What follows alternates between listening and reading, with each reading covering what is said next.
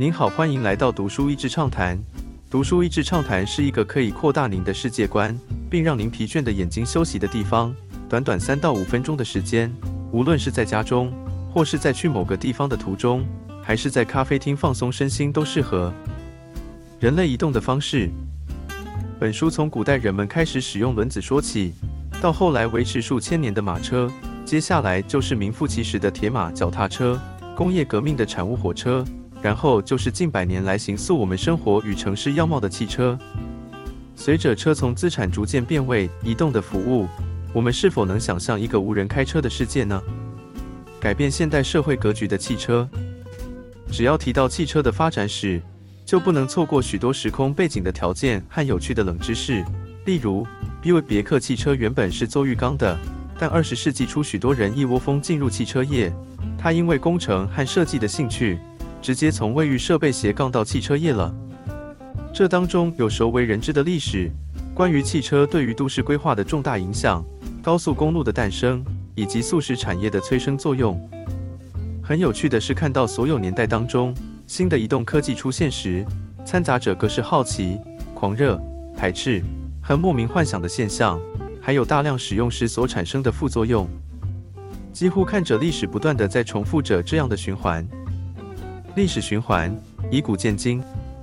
当汽车刚开始的时候，人们无法想象没有马的车子是什么疯狂的鬼东西。当时无马驾驶刚刚出现的时候，虽然速度非常的缓慢，但跑在路上相当的引人侧目。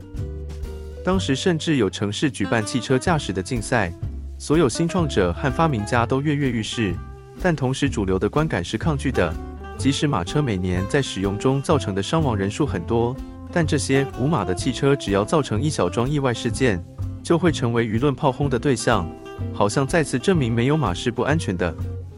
更不用说马车和汽车同时出现在道路上时的那种矛盾。这一切跟我们现在看到无人驾驶技术摩拳擦掌、跃跃欲试的状况真的非常类似。但也就在一百年前，两者的黄金交叉发生，可以看到纽约街头十年前后有极大不同的风景。电动汽车的首次现身，早在十九世纪末的时候就已经发明了电动汽车，但面对二十世纪初燃油的大放异彩，这些电动车还被定位成有钱妇女的小众市场使用。观念是真正的男人开燃油汽车。最后因能源公司与石油化工技术的惊人发展，让电动车抵不过燃油车经济规模的优势而暂时退去。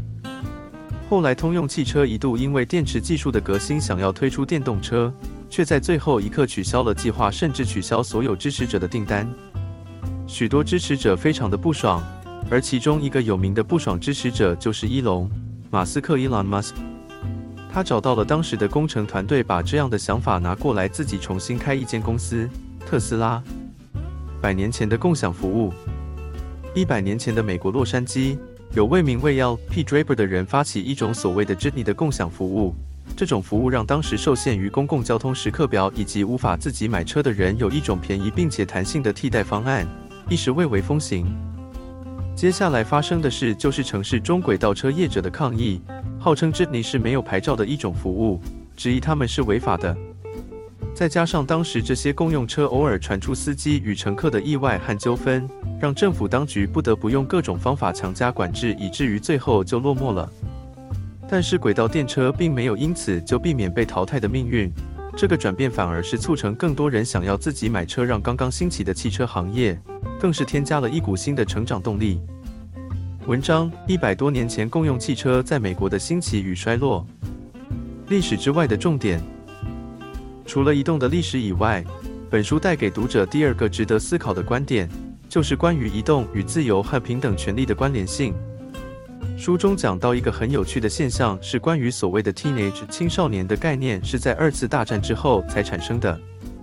因为战后的经济蓬勃与缺工的现象，让十到二十岁间的青少年大部分可以待在学校，同时也可以打工，有自己的零用钱。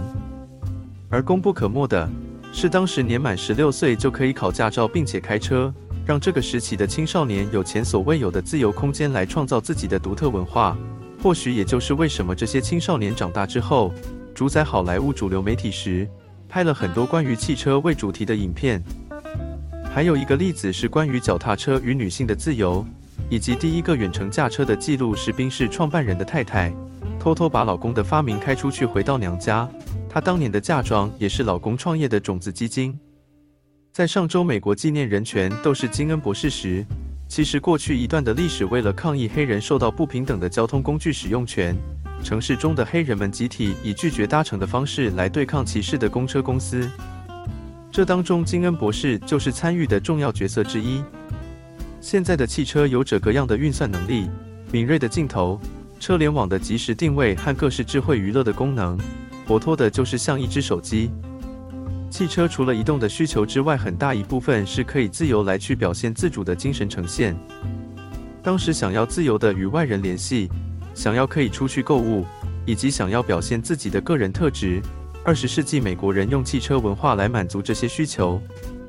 但书中讲到很多这些需求其实现在透过手机也可以达到了。特别提到从中国延伸出来的网购狂热网红以及抖音等现象，造就出另外一种互联网文化，也都是为了满足同样的需求。